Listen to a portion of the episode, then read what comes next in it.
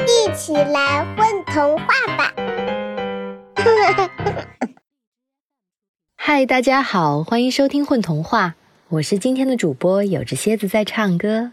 今天我带给大家的小故事名字叫《山精的旅店》，作者是我们非常熟悉的程程苏。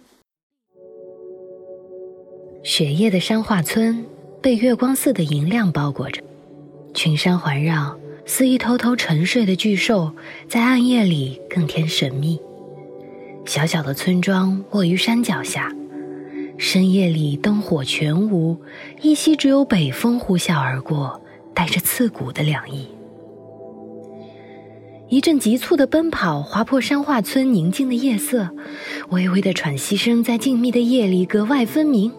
松爷爷，松爷爷，快开门！我是山明，哥哥回来了，哥哥回来了。来人奔至一户人家，停在紧闭的门前，急急敲起了门。院内很快亮起了灯，脚步声由远而近，大门吱呀一声打开了。你哥哥怎么样了？什么时候回来的？快带我去看看。开门的是位老人，头发像雪一样白。一边说着，一边整理着衣服，显示刚从睡梦中起身而来。哥哥没受什么伤，现在还在院子里，明明像是睡着了，但就是叫不醒来。敲门的孩子呼吸依然急促，转身随同老人一起从来的方向走去。奔跑的孩子名叫山明，个头不高，住在山化村南。山明与哥哥七谷生活在一起。四天前，哥哥七谷上山采药，便再也没有回来。山化村的男人们连着找了几天，都不见七谷的半点踪迹。眼看着大雪封山，众人束手无策，只能期盼这雪小一点，天亮后能继续上山。山明担心哥哥，深夜也无法入睡。哥哥是迷路了吗？还是遇到了危险，这些天都找遍了，一点踪迹也没有。这么大的雪，山上有躲避风雪的屋子，哥哥会去那里吗？山明胡乱猜测着，正出神时，院子里突然传来“咚”的一声，像重物落在地上，夹杂着有节奏的脚步声。哥哥，是你吗？山明下意识的便喊出了声，急匆匆的穿好鞋，便往院子里跑去。开门的瞬间，山明恍惚看到几个黑影一跳一跳的从大门出去。寒风带雪扑面而来，山明猛地打了一个激灵，被风雪吹迷了眼。再睁眼时，只见院子中躺着的正是哥哥七谷。山明大叫着跑过去，只见七谷被厚厚的松针包裹着身子，像只蚕蛹般，只有头露在外面。松针下的七谷面色红润。呼吸均匀，睡得踏实安稳，像在做一个好梦般。山明摇晃着七谷，不住地叫着哥哥，可七谷却始终沉睡，不见醒来。山明的喊声惊醒了邻居，他们拿掉那些松针，把七谷背回屋子里。山明便急忙去找山化村医术最高明的松爷爷。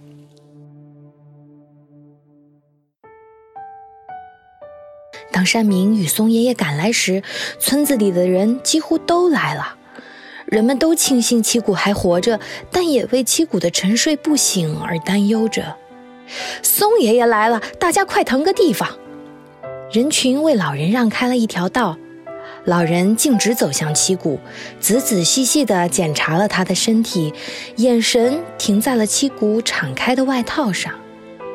循着松爷爷的目光，村民们才发现七谷外套上的几颗扣子齐齐整整的都不见了，余下的线头像被剪刀齐齐剪断一样平整。这，谁把七谷的扣子剪掉了？什么扣子不扣子的？扣子有什么要紧的？赶紧把孩子叫醒了再说。呃，对对，赶紧把七谷叫醒了，怪让人担心的。怎么就醒不来呢？屋子里，人们你一言我一语地议论着，只有松爷爷安静在一旁不说话，像在想着什么事情，但脸色已稍显缓和。山明，好孩子，今夜你哥哥是醒不过来了，不过不用紧张，他没受什么伤，最多两天七谷就会醒来的。松爷爷握了握山明的手，声音柔和地说道：“呃，可是是谁？是谁把七谷送回来的？”突然有人问了一句，人们才恍然想起这件事儿。是呀，我们找了这么些天，一点踪迹都没有。是谁把七谷送回来，还给他裹着松针？山明，你看到了吗？有人接着问道。山明突然想起那几个一跳一跳的影子，不禁皱了皱眉头。我也没看清，好像是几个黑黑的影子，一蹦一蹦的。屋子里的人又开始你一句我一句的议论着。人们不约而同地看着松爷爷。松爷爷是山化村中最老的老人了。面对这件怪事，人们都想听听松爷爷的看法。松爷爷顿了顿，眼睛盯着七谷那没有了扣子的外套，缓缓开口说道：“我呀，也只在小的时候遇到过类似的事。”那时，我的父亲是村子里有名的猎户。有一次，他上山打猎，却一直没有回来。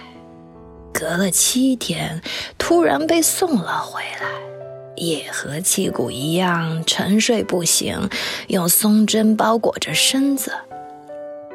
我的祖父见多识广，看了看我父亲没有了扣子的衣服，说：“怕是走进了。”山精的旅店了，山精的旅店，山民不禁问道：“什么是山精的旅店？”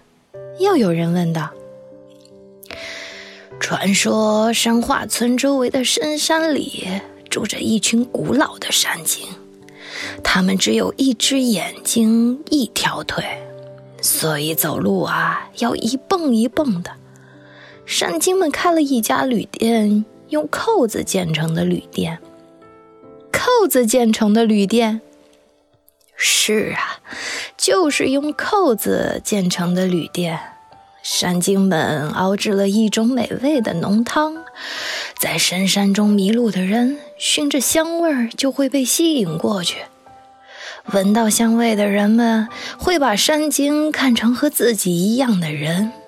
在寒冷的深山里，谁不想喝一碗香喷喷的热汤呢？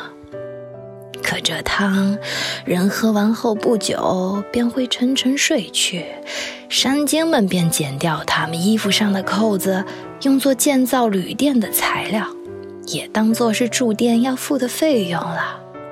山精们偶尔也下山来，趁着人们不在家时，偷偷取走一两个扣子。你们一定都丢过扣子吧？人们低头想着，恍然明白了什么的样子。然后呢？剪掉扣子，山精就会把人送回来吗？并不都是这样。据说山精会跟人交流，听听他们对汤的看法。我父亲醒来时啊，说他喝到了非常美味的汤，急着想带我尝一尝。所以才会被山精送回来，但有的人无所惦念，只想一直喝到美味的汤，便会被山精留下来建造旅店，一粒扣子一粒扣子的拼搭，直到一间又一间扣子旅店建成。所以啊，旗鼓也一定是想着山民，所以才会这么快被山精送回来吧。松爷爷的话如落雪般，一字一句地落到人们心上。他们默默地听着松爷爷的话，像听一个真实又遥远的故事。他们想到了自己不知何时丢掉的扣子，原来那都被山精用作建造旅店的材料了。他们想象着那个扣子旅店，想象着山精熬的汤有多美味。又想着要和谁一起喝这美味的汤，山明抓着哥哥的手，想他快快醒来，再给他讲讲山精的故事。他的眼前似乎又出现了那几个一蹦一蹦的黑色影子，原来那就是山精呐。窗外的风静了，雪还在落着。人们听着松爷爷的话，各自沉默着。就在众人出神时，睡梦中的七谷呢喃一语：“山明，喝汤，好喝。”短短一瞬后，七谷的呼吸便又变得均匀平稳，一下一下，如落雪般轻盈。宝贝儿，你们在干嘛呀？嘘，我们在听。